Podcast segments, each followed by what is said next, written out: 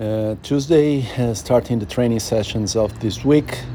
So, this week, uh, following uh, normally the training plan, only the day off yesterday on Monday. So, starting today, every day from Tuesday to Sunday, daily training sessions. Today was a bike, a good one, uh, one hour, 25 minutes. Uh, good effort, interval training, uh, pushing hard in some small intervals. And in the middle of the training session, 20 minutes of uh, Z3. So overall, okay, feeling my body balanced and okay. Uh, that's good. I think the third week of uh, the training plan will be a good measure to see how it goes, if it's a good progress, and if I feel it okay. So that's it. Uh, feeling good, and let's go day by day with the training sessions.